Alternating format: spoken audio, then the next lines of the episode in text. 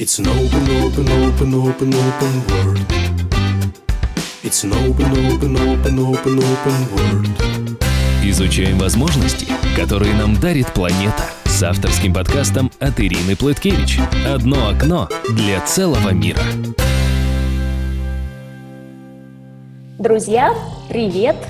Меня зовут Ирина Плыткевич, и вы сейчас слушаете новый подкаст в рамках моего проекта Open World, где мы с вами говорим о тех безграничных возможностях, которые нам открывает весь-весь мир. Мы их изучаем, узнаем, разузнаем, залезаем в самую их суть и глубину, потому что мы знаем, что несмотря на то, что мир полон предложений, полон открытий, не надо применять их на себя все подряд – огульно и безрассудно, а надо примерять, а уже потом забирать их себе. И говорим мы об этом с теми людьми, кто решился на перемены, попробовал, испытал, может даже наделал ошибок. Они нам все рассказывают, делятся своим опытом, своими знаниями и своими лайфхаками. И сегодня мы с вами едем в Монако. Пока еще не в гости к принцу, но к почти принцессе, принцессе карьеры – мы с вами в гостях у Лены Рязановой. Лену вы все знаете, обожаете. Она специалист по карьере, работает со взрослыми профессионалами. Но самое главное для нас с вами, что по ее собственной истории перемен, я уверена, когда-нибудь э, точно снимут фильм. Может, даже и в Монако. Лена, привет! Привет, я смеюсь. Снимут фильм. Я представляю, кто меня будет играть. Нужно срочно подбирать актеров. О, кстати, да, точно, точно. Какую-нибудь хорошую актрису. Я за то, чтобы меня играла Вупи Голдберг. Да, вот слушай, да. какой неожиданный поворот сейчас. Она, знаешь, она, мне кажется, она всю гамму страданий, удивлений и радости передаст, как никто другой. Потому что, потому что вся эта история была полна разными эмоциями но я не готова отказаться ни от одной. Это было все очень здорово. Супер. Смотри, мы в нашем подкасте начинаем не сначала и не с конца, а начинаем мы примерно с середины. Вот так у нас выстроено, женской логикой выстроен подкаст. Да, здорово. Скажи, пожалуйста, такой вопрос, примерно из середины подкаста. Ты э, ходишь в Монако в казино? Я туда захожу иногда с друзьями, которые приезжают. Я там не играю, я хожу только для того, чтобы посмотреть а, внутри интерьера всю эту красоту. Потому что казино в Монако построил Гарнье, который построил оперу в Париже. Класс. И ты, конечно же, ты, ты же была в казино в Монако? Нет. Ты... О, боже, вот тут-то я и промахнулась. Но когда в следующий раз ты приедешь, мы обязательно зайдем, и ты увидишь, как там здорово. Отлично. Так, хорошо, этот вопрос мы запоминаем и оставляем его примерно до середины. А теперь, соответственно, возвращаемся к началу и рассказывай, чем ты, где ты жила, чем ты была, что mm ты чувствовала до переезда. Расскажи нам все. Хорошо. А, если уж мы тут про географию начали, то начнем там, я начну рассказ тоже с географии. Родилась я очень далеко от Монако, родилась я в Омской области, в таком маленьком райцентре на севере Омской области. И там я закончила школу, но, собственно, потом поступила в университет, а, и а, сюда мы приехали почти пять лет назад. А вообще до этого было много всего правильного, хорошего, настоящего и сейчас тоже настоящее, но тогда настоящее в тех, в тех рамках. То есть, когда ты, а, как только закончил школу или закончил университет, ты понимаешь, что ты должен успеть сделать, чего ты должен достичь. Ты должен а, доработаться до хорошей до хорошей, до хорошей позиции. Ты должен обеспечить себе стабильность. Если ты девушка, то ты лучше, если ты будешь замужем к определенному времени, и лучше, если будут дети. Конечно же, должно быть высшее образование и все прочие, вот та, та, та, те прочие, те важные, важные системы координат, которые нам каким-то образом а, вкладывали в голову, потому что от нас это ожидали, от всех. И я, в общем, эту программу выполнила с честью. Но Годам это к 35. После того, как все это мы сделали, я поняла, что что-то не так. Вроде что? же все хорошо. Что было не так? А было не так ощущение, что настоящее что-то, оно пока не началось. И это ощущение с каждым разом становилось все сильнее, и меня это очень сильно сбивало с толку, потому что, казалось бы, живи да радуйся. Я к тому моменту, как меня это накрыло, я работала а, талант-менеджером международной корпорации, отвечала за очень-очень большую территорию, за Восточную Европу. У меня была очень интересная работа, такая классическая корпоративная работа творческая, я бы даже сказала, немножко. Ну, понятное дело, со всеми особенностями корпоративной работы, с этими всеми огромными согласованиями и всем прочим. Но, тем не менее, я считаю, что в Таланте работа была классная. И вообще в области развития людей я работала уже с 99-го, по-моему, года, то есть очень давно. И вся моя карьера была посвящена этому. Так вот, к чему я подбираюсь.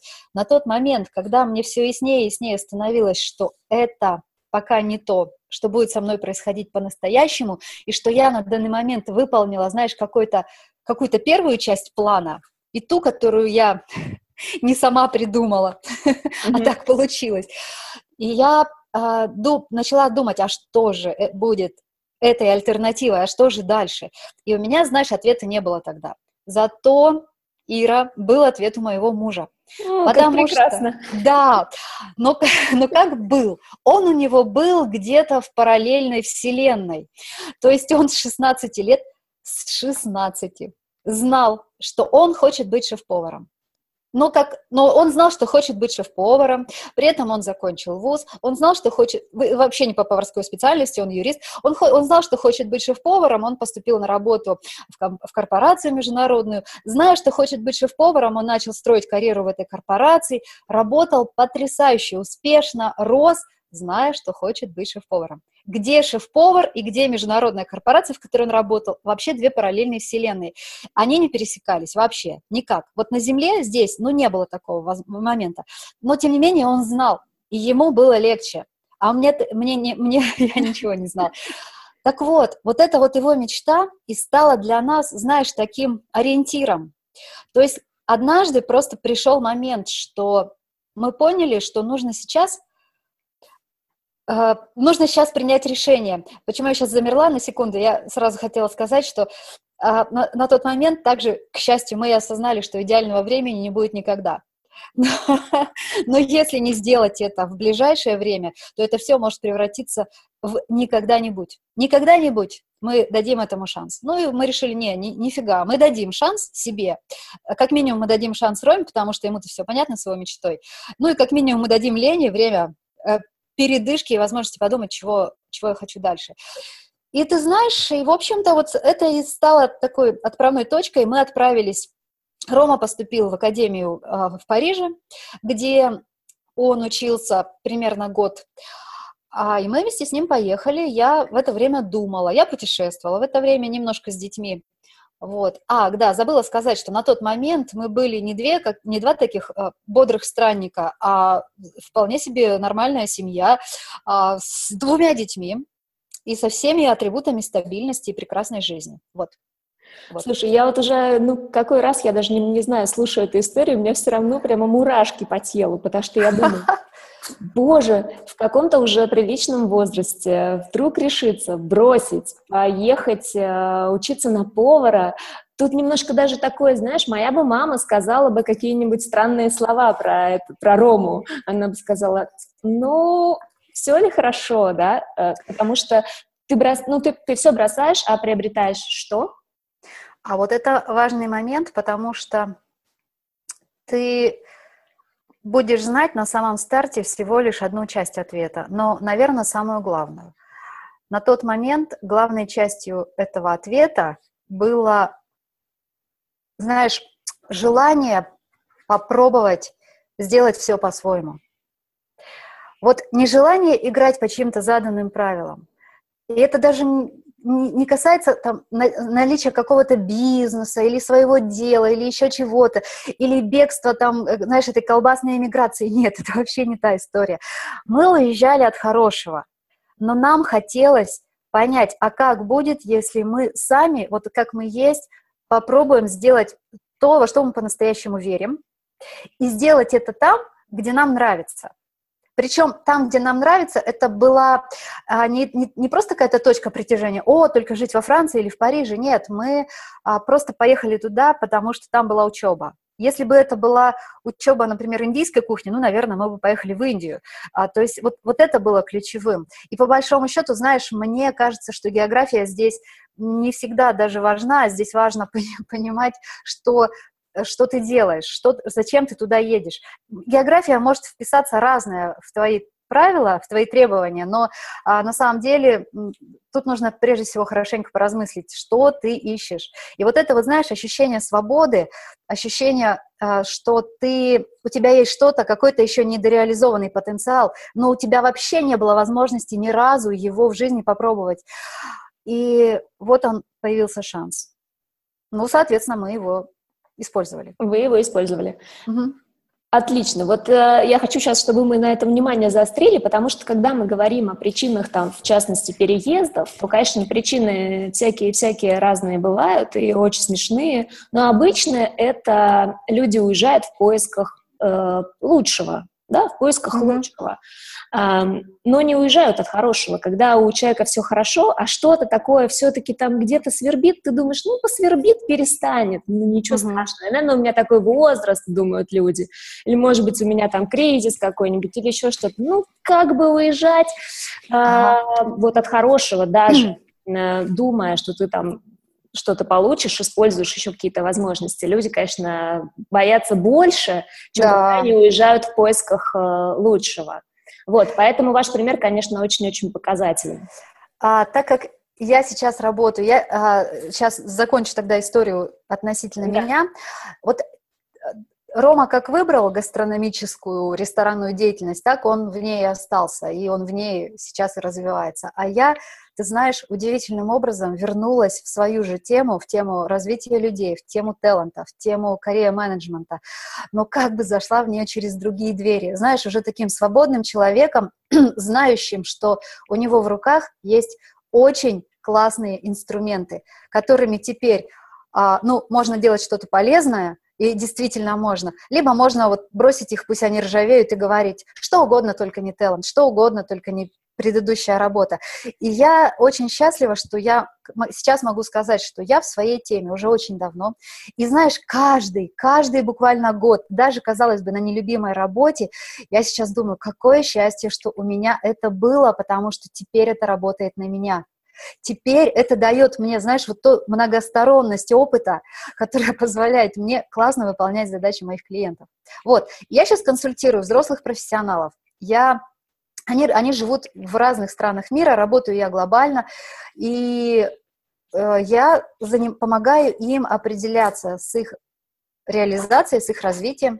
Да, это моя работа. А Рома сейчас работает в ресторанной сфере. Он в нескольких ресторанах работал в качестве шеф-повара. В одном работал в качестве шеф-повара, в двух. Потом он работал с шефом, потом он а, стал консультантом в, ресторанном, в ресторанных проектах. И а, поработав в одном ресторанном проекте, его пригласили на другой, в котором он работает и сейчас. Это большой такой рестоклуб Монако, новый, совершенно интересный. Вот и он сейчас там отвечает за все. Занимается, как называется он, директор-экзекутив. То есть мы, мы с тобой пришли плавно к той, э, к той мысли, что весь его э, Ромин, предыдущий опыт, хотя, казалось бы, он вообще неприменим в его новой жизни, однако что же ему в результате пригодился? И я хочу очень донести мысль э, о том, что когда мы думаем, что наша жизнь, скажем, была какая-то странная, и мы сейчас начнем новую, то это не означает, что мы должны вычеркнуть наш предыдущий опыт, сжечь его, как мы иногда сжигаем, не знаю, фотографии с каким-нибудь уже сейчас нелюбимым мужчиной, потому что это твой опыт, твоя mm-hmm. жизнь, она была, и она тебе точно пригодится. Конечно, я против обесценивания опыта. Когда, даже когда люди ко мне приходят и говорят, я что угодно готова делать или готов делать, но главное, чтобы это не было связано с моей предыдущей темой, я прекрасно знаю, что сейчас человеку может так показаться, но на самом деле в этой теме может быть много еще чего, что не до конца выгорело, не до конца стало нелюбимым, и осталось много чего, чего человек даже еще и не знает. Поэтому это первое, на что мы смотрим, когда, допустим, а, обсуждаем, что уже теперь человек будет делать дальше. Ромин, Ромин опыт management, управление командой, он ему невероятно пригодился. Просто, знаешь, а, достаточно быстро ему стало тесно просто на кухне. Он стал включаться в вопросы бизнеса, Он стал смотреть на ресторан не только как шеф-повар, но еще как человек, который отвечает за управление. Он, он привык отвечать за управление, он привык смотреть на все как на проект. Ну и естественно, естественно, он очень быстро вырос именно вот в этом направлении. Теперь получается, что он а, менеджер, который понимает язык кухни, и шеф-повар, который понимает язык бизнеса. Я считаю, что это очень-очень уникальная, уникальный сплав, и это круто, это, это здорово. Да, это здорово, и это нас на самом деле, эм, нас и всех тех, кто боится, что он окажется голым, да, невостребованным. невостребованным, он придет в новое место, будет там совершенно с нуля начинать, э, без, вот, вот только родился ты младенец, да, там в новом месте, ни, ни, ничего не знаешь, ничего не умеешь, тебе надо все заново учиться, мы должны им сказать и поддержать их, что на самом деле их опыт, наш опыт, наша жизнь, все то, что мы наработали, оно точно э, будет нужно, будет востребовано и очень-очень-очень нам поможет. Да, это так. А, но здесь есть один важный нюанс. Угу. Здесь очень многое зависит. Я сейчас очень хорошо вижу это, а, когда смотрю на кейсы своих клиентов. Здесь очень многое зависит от каких-то, знаешь, таких глубинных установок, ну, например, от того, от того а, как, какая какое у тебя представление о мире, о том, как вообще в мире все работает и как и как какой ты в нем, потому что если тебе кажется, ну не тебе в данном случае а, абстрактно, если человеку кажется, что в этом мире побеждает только наглость. Когда человек живет, вот это называется, живет в таком в состоянии дефицита, в состоянии выживания, в состоянии пробиться, отгрызть, отгрызть кусочек чего-то, кусочек чего для меня большой секрет. Но вот тем не менее, когда он думает, что все хорошее в мире строго лимитировано, зато всего плохого просто на каждом шагу, понимаешь, здесь человек будет, он, он, он с трудом сможет воспринимать возможность возможность, он с трудом сможет а, разрешить себе а, оказаться голым, mm-hmm. потому что вокруг человек такой будет видеть сплошные угрозы, но никак невозможности. И вот это важно понимать. То есть с точки зрения технической, любой предыдущий опыт, я считаю, может работать на вас, даже если вы полностью перезагружаете свою профессиональную часть и географическую и все остальное. Mm-hmm. Но если вы при этом думаете, что мир только и ждет, чтобы вас подставить, то вот этот момент, знаешь, он все равно не поможет. Да, но мы думаем, что у нас нету таких слушателей, да, и, и, и мы, в общем, мы относимся к возможностям как к возможностям, а не как к угрозам. Да, круто. Друзья, я уверена, что вы уже знаете, что на нашем канале в Телеграм после того, как выходит подкаст, начинается неделя той страны, в которой сейчас живет герой подкаста – это образовательно-развлекательный канал, мы просто рассказываем всякие интересности. И на этой неделе мы будем говорить о Монако. А начнем с рассказа об одной принцессе, которую вы все знаете, но подробностей ее жизни, возможно, и нет. Поговорим о том, что она тоже начала новую жизнь, не забыв о тех умениях и компетенциях, которые с ней были в ее прошлом. telegram.me slash Нам будет очень-очень приятно, если вы подпишетесь. Скажи, пожалуйста, Лен, хочу вот к чему вернуться. Э, вот мы поняли, что вы переехали из из-за Роминой мечты, да? Uh-huh. Я хочу все-таки понять, что ты тогда сама чувствовала себя в тот момент, и что а, ты можешь посоветовать, скажем, вторым половинам. Обычно решение э, вот об изменениях, о переездах, оно у кого, какого-то конкретного человека а, рождается, да? И потом, соответственно, это может обсуждаться, но может приниматься второй, второй половиной, скажем, может не приниматься. Обычно есть какой-то такой ну, не первопроходец, но какой-то такой пушер в семье, да, вот этой второй части, второй половине. Как ей быть так, чтобы не жертвовать, скажем, ради детей или там ради другого человека, да, вот, например, ехать ради мечты, а сам ты, например, уже понимаешь, что тебе там будет некомфортно. Вот расскажи сначала, что ты чувствовала, а потом, э, может, какие-то советы дашь. Ира, у нас немножко нестандартный кейс. Э, я хоть мечта была и Ромина, но подстроила это все я. И, видимо, тогда, я еще тогда не осознавала то, то что сейчас, сейчас является моей работой, тогда это все сложилось в домашних условиях. То есть я знала, чего, о чем человек мечтает. Я знала, что для него есть в категории «здорово было бы, но это невозможно». Вот именно с этим он и жил 16 лет, пока хотел этого. И я э, интуитивно поняла, какие шаги нужно сделать для того, чтобы это стало реальностью. А я при этом, при всем, четко отдавала себе отчет, что мне потребуется время на то, чтобы голову перезагрузить и понять, чего я хочу. То есть, никакие, ни, конечно, ни, никаких, ни о каких жертвах речь не шла, и это было такое задуманное мной, но затем на каком-то этапе Рома полностью в это включился. Mm-hmm. Ему, как мужчине, мне кажется, знаешь, мне кажется, мужчинам сложнее, потому что он отвечает за, за благосостояние семьи. Он тот человек, к которому поворачиваются все головы, если что-то происходит не так, если корабль сильно качает. На да. него же все смотрят, от него Это же правда. ждут команды, конечно. Mm-hmm. А тут получается, знаешь, и поэтому он, он, он сразу говорил, это невозможно, давай, ну, когда-нибудь в другой жизни, может, и получится, ну, хотя бы помечтать. Или там устроим дома очередную гастрономическую вечеринку. Вот. И я, когда поняла, что так мы всю жизнь проживем, вот с этой нереализованной мечтой, я подумала, хм, что может быть первым шагом? Как mm-hmm. поселить это в его реальности? Потому что когда ты понимаешь, что это параллельная реальность, ты вообще ничего делать не будешь. Оно же не существует. Зачем двигаться туда? И тогда я сделала совершенно простую вещь, интуитивно, но сейчас я понимаю, почему это было правильно. Я показала ему то место, где он, о котором он знал и где он мог бы учиться. Я показала ему физически, когда мы были в Париже, я его туда привела. Я поняла. Теперь я поняла, да. А, ну, вообще, смотри, смотри, получается, да, на самом деле всем женщинам рекомендую. Если у вас мужчина с нереализованной мечтой, то лучшее, что вы можете сделать для своей семьи, это его мечту реализовать, потому что оно вам надо потом к, к 50 годам какие-нибудь истерики из-за того, что он это не сделал. Да, это, конечно, не только для мужчины вы делаете сейчас, вот что я хочу сказать, но и для себя, и для своей семьи. Ну да, а я тогда, я тогда даже не знаю, ради чего я это делала, но сейчас, когда я знаю, какой у меня кошмар, а, такой, знаешь, кошмар ну, из разряда таких кошмарных кошмарных образов, которые mm-hmm. там меня преследуют, а, он уже не личный. Личный был о том, что упущены все шансы свои собственные, и там жизнь закончилась, и тут осталось только жалеть. У меня сейчас уже, знаешь, такое, видимо, профессиональное искажение. У меня, у меня, у меня такая картинка, знаешь, что я вот что, что такое кладбище, кладбище, кладбище, и в каждой могиле лежат люди, которые не сделали что-то, что могли бы, но не сделали, потому что не нашлось время, там струсили, или не знали как, не знали, какой сделать первый шаг. И знаешь, там ракеты, дома, новые технологии, лекарства от рака, что-то еще, и это все не случилось.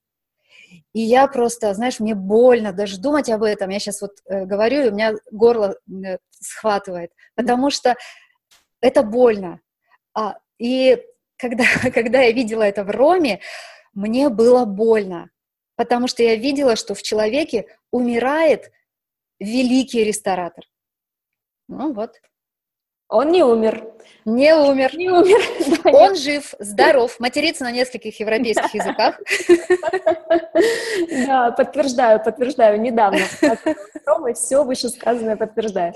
Лен, хорошо, возвращаемся чуть-чуть, соответственно, к началу. Вот ты показала ему место, он, я так понимаю, все-таки решился, и вы переехали э, сначала в Париж, да, правильно? Как это было технически? Учебная виза какая-то или что это было? А, нет, это была не учебная виза. Я хочу просто малень, маленький момент сказать. Вот когда он увидел это все, тогда он взял управление на себя. Все. Mm-hmm. То есть тогда я перестала чего-то там организовывать, подстраивать и так далее. То есть достаточно было показать, вселенные пересеклись и понеслось. Так вот, мы готовились, конечно же, мы готовились 9 месяцев, и мы туда переехали. А это была просто виза ну, что-то типа визитера, годовая такая виза. Mm-hmm. А мы с Аней, мы себе не делали никаких виз долгосрочных, мы сделали туристические, и вот это было очень большой ошибкой. Так, вот расскажи сейчас нам. Почему? Я, ну, это, знаешь, это из разряда не, не додумали, не, мы не, э, на тот момент я думала, как, наверное, будет здорово, пока Ром будет учиться, вот попутешествовать, пока он будет учиться какое-то время. Я подумала, ну окей, я могу там быть 6 месяцев, там 3 плюс 3 за год в Европе, но остальное время я хочу попутешествовать. Там, например, пожить там в Хорватии у моря. Хорватия тогда не была шенгенской, mm-hmm. не была, да, она была по-другому там все было. Вот, ну и как бы ты покидаешь шенгенскую зону, там пожил лето у моря, потом возвращаешься, потом опять куда-нибудь едешь. Я думаю, ну нормально совершенно, нам этого вполне будет достаточно. Это была очень большая ошибка. Мы просто поленились связываться с оформлением документов, когда он оформлял. И мы просто почему-то подумали, это совершенно бестолково было, что ну там потом, потом, значит, все, подадимся и так далее. Это было неправильно. То есть не, не с кем было посоветоваться, не с кем было поговорить на эту тему. И это, это съело очень много нервов, потому что все время надо было считать дни, все время надо было как-то все это планировать, и все время был риск, что мы там где-то либо задержимся, либо, ну, короче, это безумие. Вот, вот это было большой ошибкой. Но, тем не менее, мы переехали, и потом, после окончания его, а, после и окончания э, школы в Париже, этой академии, мы поехали по месту его, а, как Ссылки. называется, стажировки, да, в Альпы. Мы побыли немного в Альпах, буквально, наверное, три месяца. И после этого мы решили, что работа не светит. Это была одна из опций, и она совершенно не, не была возможна, потому что виза не предполагала никакой работы. И мы подумали, да, в общем-то, не очень-то и хотелось, но хочется сделать какой-то гастрономический теперь проект. И мы решили, поедем мы в Прованс, потому что Прованс мы очень любим, потому что он э, вообще наше место силы, и сделаем, поселимся там и сделаем классный проект, который называется, назывался «В гостях у шефа в Провансе». А мы его сделали, и мы здорово очень стартовали. Это было, был проект гастрономических путешествий. У нас был такой большой дом, в который приезжали гости, и э, мы их возили на рынок, Ром там что-то готовил, там мы им что-то рассказывали, там посиделки в саду с бокальчиком розе и так далее. То есть очень такой slow travel, очень slow. В общем-то, мы и планировали, что мы там останемся, но тут неожиданно пришло предложение из Монако совершенно да. неожиданно. А, но, тем не менее, так как мы были к возможностям открыты, что я всем горячо рекомендую, то есть план планом, но всегда нужно быть открытым к возможностям. И мы взвесили все и подумали, окей, а, остаться в своем проекте в Провансе или поехать в Монако. За был один важный момент. Это была должность шеф-повара. Угу.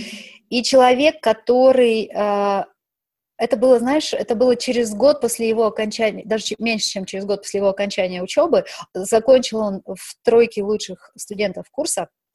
И а, понятное дело, что вот этот проект, он все равно был не совсем тот, чему его учили. Это был проект, ну, на, на маленькую какую-то аудиторию, даже если это и готовить. То есть все равно там гости, еще что-то, но это, это не работа шеф-повара. А тут предложение о работе шеф-повара. И мы решили, да, это интересно, это интересно. И мы переехали в Монако. И здесь Монако уже сейчас, я знаю, о чем ты спросишь, с точки зрения, опять же, технической, а, здесь Монако начался длинный, сложный, очень многоступенчатый процесс утверждения на должность и оформления на работу. И после того, как Рома получил все эти, это заняло, наверное, полгода, а все эти документы, а, после этого я, а я параллельно подала здесь документы на регистрацию своей практики консалтинговой. Mm-hmm. Ну, что-то типа ИП, если говорить так да. в, в, в, в понятных выражениях. Я тоже ждала несколько месяцев разрешения.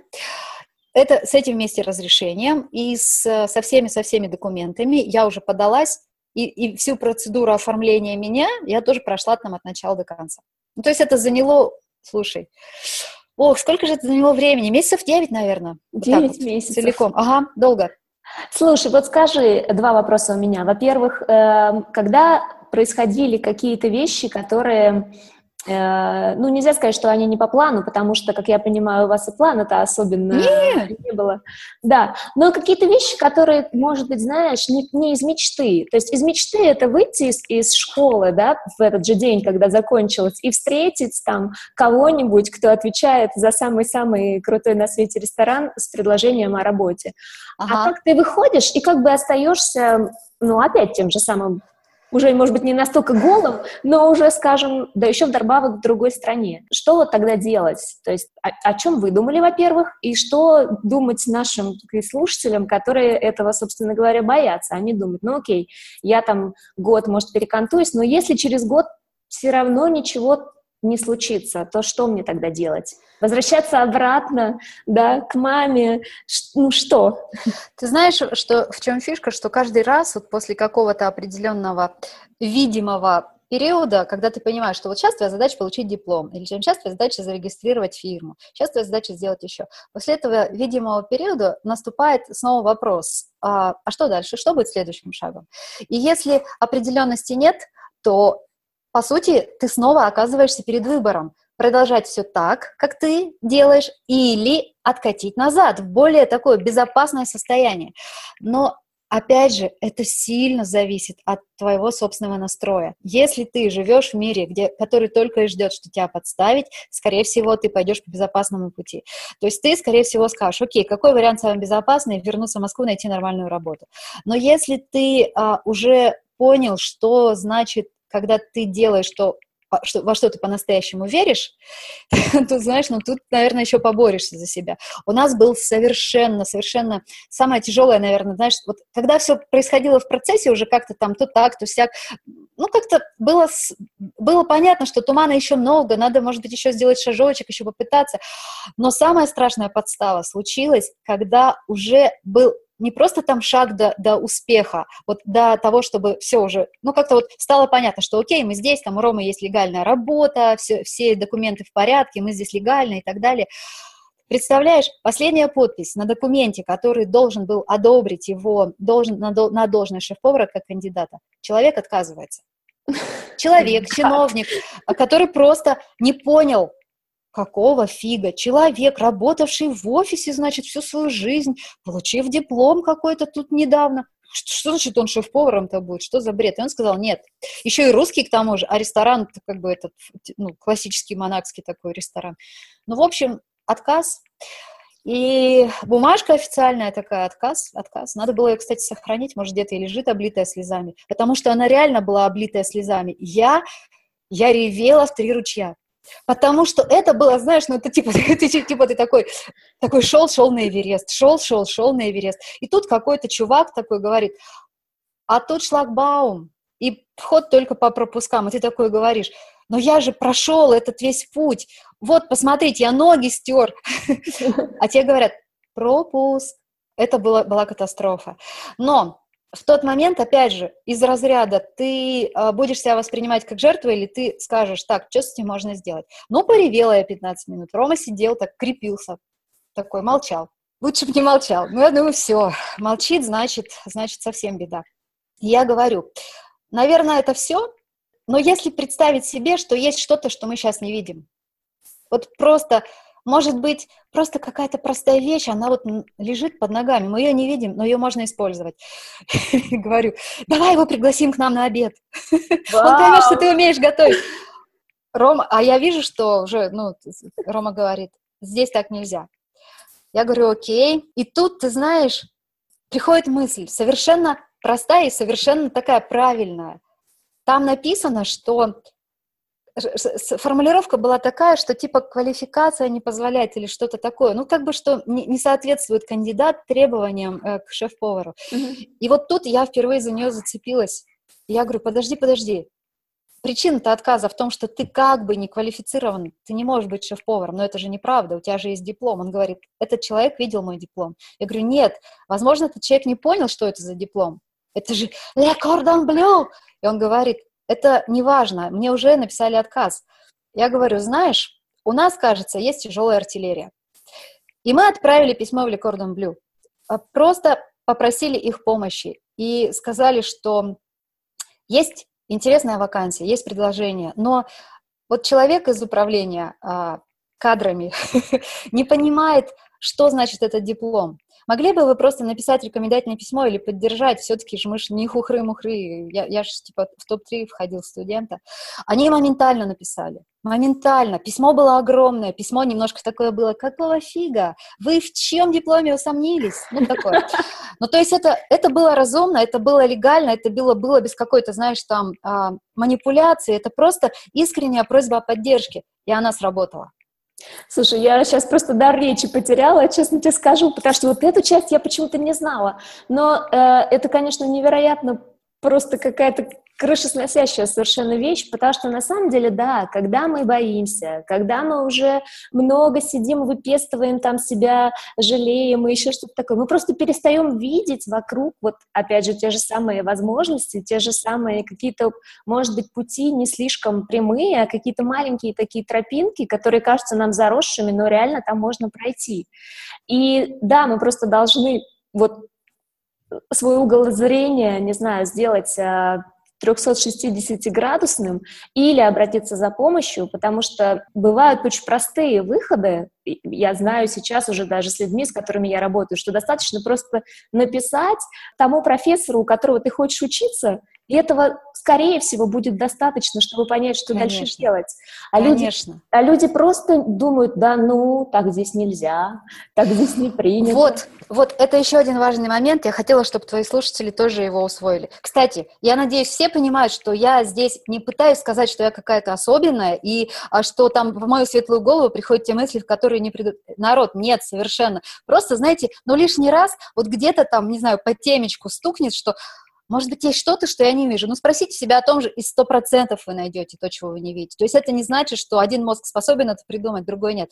Я что же хотела сказать по поводу вот этих правил. Вот ты сейчас классную вещь сказала. Одна из ошибок, которые мы еще сделали, и я сейчас о ней хотела бы сказать. Когда мы оформляли документы мои и Анины, дочери, мы уехали в Москву их оформлять. А наша подруга сделала по-другому она написала письмо в местную полицию, которая занимается оформлением всех документов, в котором она объяснила, что она здесь а, со своим будущим мужем, и она не хотела бы от него уезжать. Она хотела бы здесь остаться во время оформления документов, и она спрашивает разрешения остаться здесь, она не хочет э, делать это нелегально, но на момент, на период оформления документов, там на эти два месяца, может ли она остаться здесь. Ей разрешили, но нам-то с ребенком разрешили бы точно, но мы же, мы-то знали, что такие правила, как бы правила есть, значит, мы даже не спросили их, мы не пришли и не спросили, а можно вот так, а можно, а, или, или не пришли и не сказали, вы знаете, у нас такая ситуация, что нам негде жить уже в Москве, и вот мой муж уже работает здесь, можно ли нам здесь подождать эти документы? Скорее всего, они сказали бы да. Но мы же не сделали этого, потому что мы как бы действовали по правилам. И опять же, мы не знали, что такое вообще существует. Вот, короче, такая фигня. Поэтому да, это, это интеллектуальная фраза. Короче, такая фигня. Можешь не вырезать, но это, это да, круто. А, поэтому где-то лишний раз можно и глупый вопрос задать или просто сказать, слушайте, а есть ли возможность сделать это как-то по-другому? Или то же самое с оформлением в Москве. Все затянулось, вот долго-долго, нет ответа, уже все документы есть, ответа нет. И тут мне Рома говорит, слушай, Лен, ну напиши ты жалобное письмо им, не в смысле жалуйся на них, а скажи, что очень мы скучаем друг по другу, что ребенок хочет к папе, что вот, ребята, ну елки-палки, сейчас праздники начнутся майские, мы же сейчас опять здесь надолго застрянем, нельзя ли немножечко быстрее нас из стопочки достать? Ира, я не знаю, совпадение это или нет. Мне на следующий день позвонили, сказали, забирайте паспорта. Вот понимаешь? Ну, это правда, это правда. Это, я не устану об этом говорить, что, во-первых, те органы, которые находятся здесь, у нас, э, за границей, в Европе, в частности, по крайней мере, за Европу, я точно могу э, быть уверенной, они, во-первых, относятся совершенно по-другому к тем просьбам и вообще к вам. И когда вы приходите, вас встретят с улыбкой, все вам расскажут, и даже глупые, приглупые, при самые глупые вопросы, на все на них uh-huh. ответят. И, скорее всего, при вас куда-нибудь уже позвонят, э, там там тоже что-нибудь уточнят, и это будет, это будет беседа точно не напрасная. И да, конечно, как я уже сказала, есть какие-то маленькие тропочки, там маленькие тропиночки, у которых вы думаете, что они глупые, но нет, они не глупые и, скорее всего, приведут вас угу. туда, куда вы хотите. Друзья, я думаю, что многие из вас, когда слушают такие истории, задают один главный вопрос. Как? Как технически это сделать? Как не наделать ошибок? Как подобрать такую схему, чтобы не потерять ни время, ни деньги? Как найти те самые дорожки, которых совершенно не видно? Наш проект Open Vault был создан специально для того, чтобы, если у вас есть желание и цель, подобрать именно для вас оптимальную юридическую схему с учетом вашего бюджета, ваших сроков и ваших особенностей. Не стесняйтесь писать мне прямо в Facebook, а узнать дополнительные подробности можно на моем сайте plupkevich.com в разделе Open Vault. Угу. Классно. Просто у меня аж прям слезы выступили, когда ты рассказывала про этот рассказ. Да. А, хорошо. То есть вы оказались в Монако, в стране, в которую вы вообще-то не планировали приезжать, ну или там даже, наверное, не думали, да? Абсолютно. Что скажешь про Монако? Были, сколько вы живете? Как вы адаптировались? Были ли у вас те самые периоды, про которые все говорят? Депрессия, там, торг, гнев, вот это вот все. А, расскажи про это. А, мы здесь, получается, с пятый год. И как мы адаптировались? Я не знаю, как мне объяснить, как мы адаптировались. Мы просто приехали и начали работать, собственно. То есть, если бы мы приехали с какими-то ожиданиями от места, там, ну, что, что вот оно должно вписаться в какие-то наши критерии, там обязательно. Оно вписалось, место хорошее, ну, а в базовые такие критерии, в основные. Здесь должно было быть безопасно, хороший климат, и многие места вписались бы в эти критерии.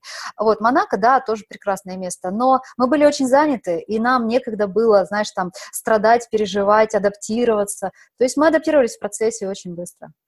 То есть не обязательно проходить э, 5 или сколько-нибудь там? Я думаю, что нет. Я думаю, что нет. Э, я думаю, что еще, опять же, это сильно зависит от человека.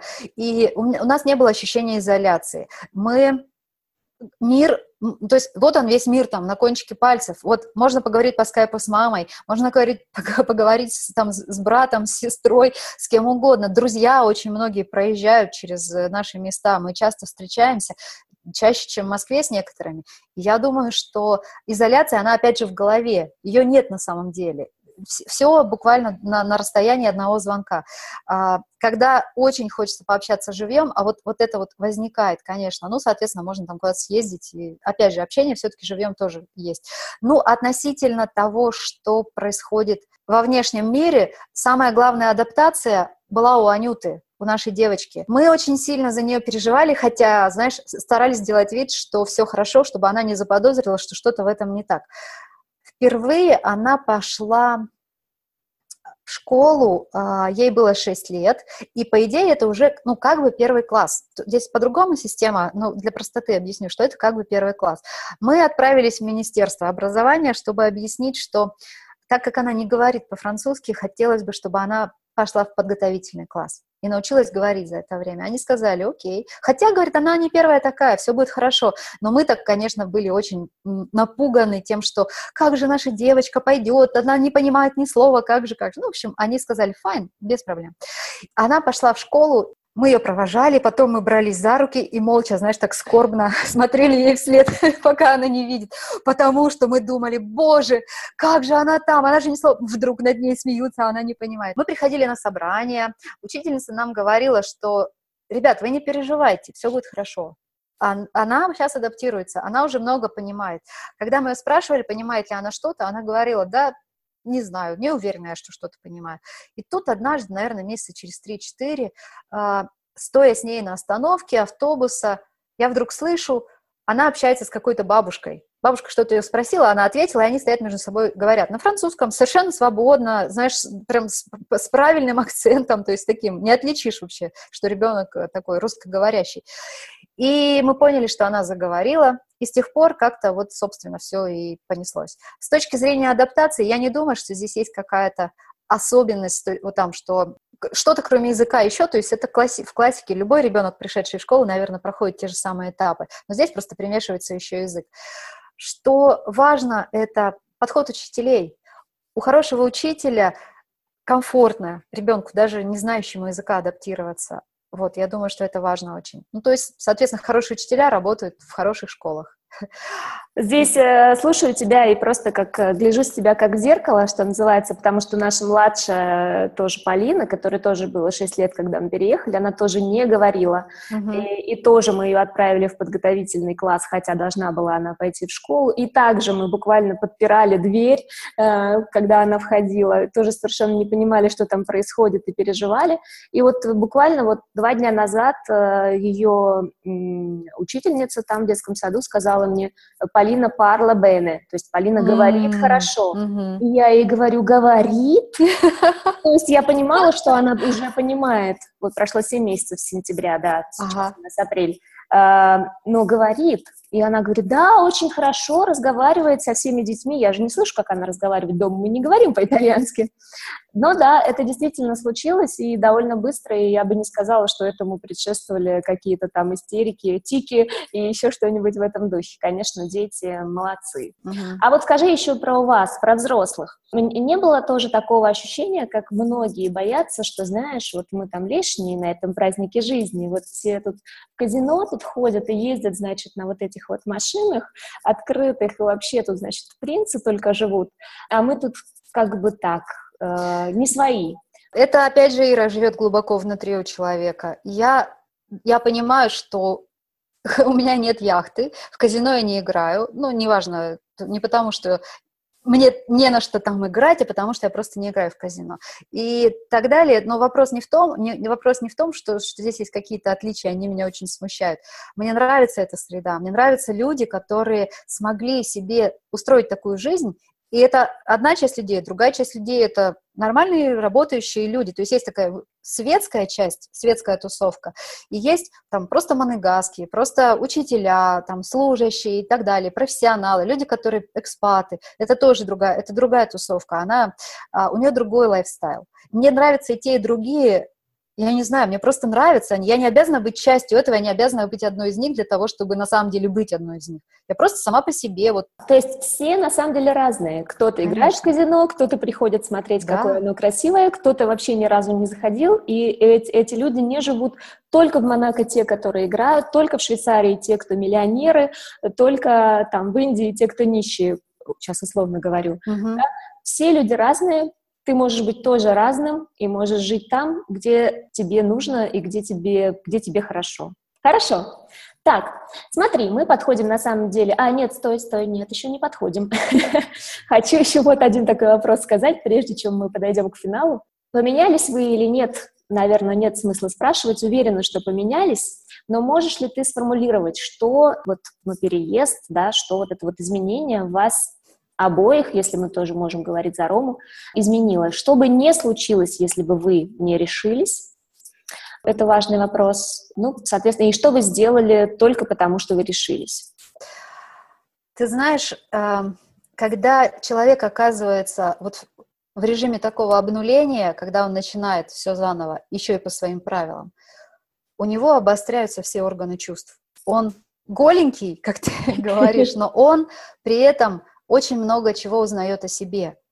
И вот, знаешь, если бы мы не оказались вот, вот в таких вот э, разных ситуациях, и сложных, и в ситуациях, когда хочется плакать от счастья, и в ситуациях, когда празднуешь победу, и в ситуациях, когда понимаешь, что ты, что ты отстой, что у тебя никогда ничего не получится. Вот в этих во всех качелях, когда первое, что мы поняли, как мы устроены, каждый про себя, и это была не всегда приятная правда, но она помогает идти дальше. Но главное, что мы поняли, я считаю, что мы сильная команда.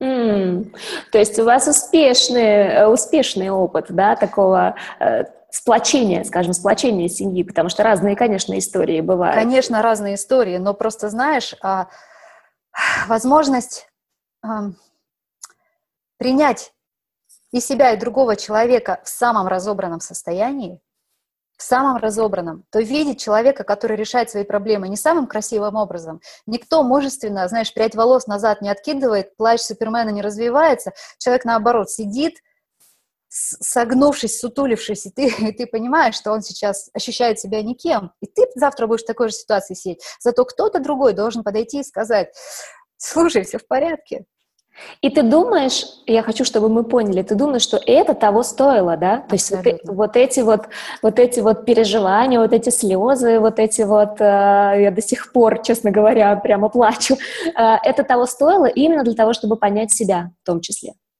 понять себя и понять, что мы в одной лодке, и что мы эту лодку умеем не раскачивать, когда ее не надо раскачивать, что мы умеем друг, друга, друг другу дать руку, когда нужно ее дать, и что вообще, что бы там ни происходило за кормой, тут самое главное, что вообще в лодке происходит. Вот. И даже если ты перевернулся, там, ты знаешь, кто тебе поможет, там, ты, ты, ты просто вот это все знаешь. Я думаю, что просто, знаешь, в таком нормальном благополучии, которое было до, это было понять сложно. А вот когда проходишь через это все, а, еще раз говорю, это не только спады, это еще и подъемы, а мы тоже там по-другому себя ощущаем. Вот через это все, когда проходишь, ты как бы все это видишь настолько ясно. И после этого как-то становится все намного проще, что ли. То есть, знаешь, мне кажется, что я Рому даже не понимала, процентов, не знаю, процентов на 80 я не понимала, какой он, а он не понимал, какая я до того, как все началось. Класс. Слушай, класс. И мы плавно перешли к, нашей, к нашим постоянным, два постоянных э, у меня есть блока в конце подкаста, но правда, я думаю, что ты уже частично начала говорить об этом. Э, первый такой блок, э, хитрый блок, состоит всего из одного вопроса, но длинного. Вопрос примерно такой. Все-таки и ты говоришь, и на самом деле многие говорят, что переезд это, конечно, стресс там, угу. Пускай это контролируемый стресс, пускай это стресс, который ты сам себе устроил, э, который ты там сам затеял, вот это вот все сам. Но при этом это, конечно, стресс э, для организма тоже, для мозга в частности, да. Ты должен, ты должен учить новый язык, должен привыкать к новым улицам, к новым, э, не знаю, людям, к новой еде, в конце концов, вообще к новому графику, ко всему вот этому новому.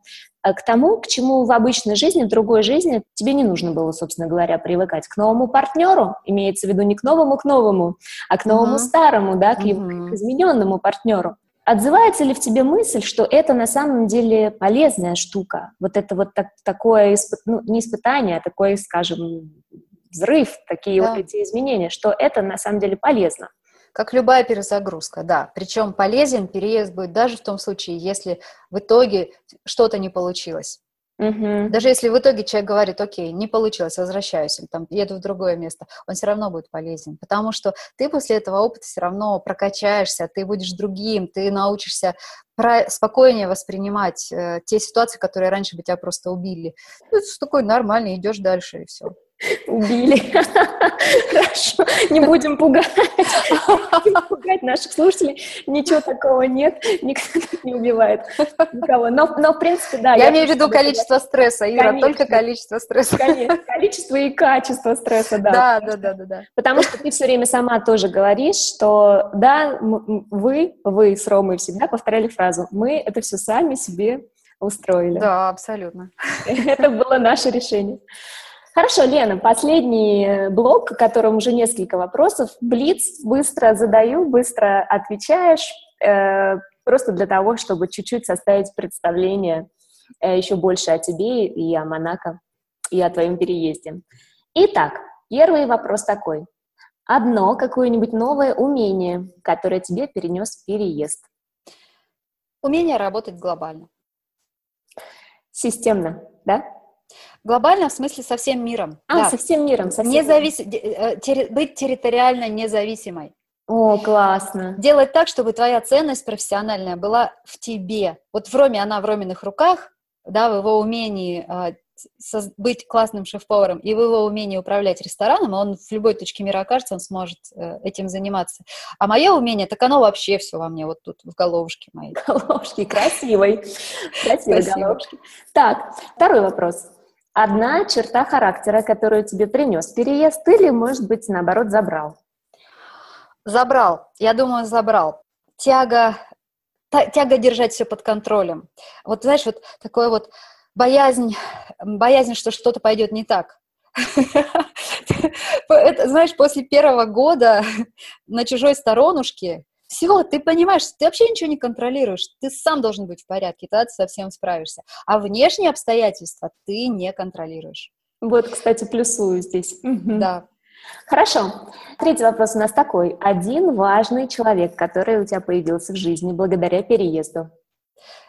Ты знаешь, прости, конечно, за вот эту банальность, но я считаю, что мой муж появился в моей жизни благодаря этому переезду таким, каким я его увидел, а я в его жизни появилась, я думаю так.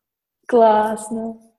Так, Хорошо. Один стереотип о Монако или о местных жителях, все время я забываю, как они называются. Моногаски. Моногаски, который не подтвердился. Вот про казино, допустим.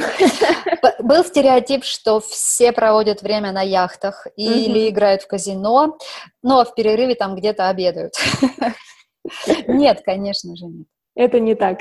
Э, кто-то может быть и да, но это точно не про всех, и даже не про большинство. И даже не про принца, да? Э, он работает, конечно, конечно. много работает. Хорошо. Ну и один последний вопрос, один совет, который ты дашь для тех людей, которые думают, планируют вот такие перемены, в частности, переезд. Я хочу дать совет, не пересидите с планом не пересидите на берегу, потому что идеального времени, идеального подходящего времени не будет никогда. Когда мы уже взрослые, а, у нас есть много всяких ниточек, у нас есть сложившийся круг вещей, это и много связей. И вот любое движение, оно эти ниточки натягивает, и мы так сразу, о, не, не идеальное время, вот, может быть, когда-нибудь будет идеально? Нет, не будет. Если вы уже взрослые, идеального не будет никогда. Вот если вы решили, если вы поняли, что сейчас надо, а, значит, надо делать шаг. Можно лучше, идеальный шаг – это поговорить с кем-то, кто проходил через эти сложности, поговорить с кем-то, кто позволит увидеть картинку целиком. Это самый лучший шаг. Потому что другой шаг, он уже будет означать, что вы начали что-то делать, и вы начинаете бояться. Вот лучше примерно понять правила игры, а потом что-то начинать. Я считаю так. То есть главное не перерефлексировать. Так не время и теряется. Не перезреть ягодку. Да, да. Хорошо. Лена, спасибо большое. Спасибо тебе большое за разговор. Э, я просто, честно говоря, сижу с красными щеками от, Почему? от восторга, от того, как, какая действительно потрясающая история. Не знаю, даже справится ли с ней Вупи Голдберг. Наверное, только одна ты могла бы с ней справиться. Ладно, пойду загорать, так хоть буду похожа. Знаешь, что я думаю? Я думаю, что у каждого человека который однажды на что-то решился, не знаю, толково решился или бестолково решился, но просто, знаешь, история захватывающая сама по себе, и вот вытащи несколько людей подряд наугад, и они все расскажут такие же классные истории, то есть дело не в том, что э, те, кто решается, они какие-то супер уникальные люди, они необычные, у них там э, голова совершенно работает по-другому. Точно так же, а разница только в том, что они вот взяли и пошли.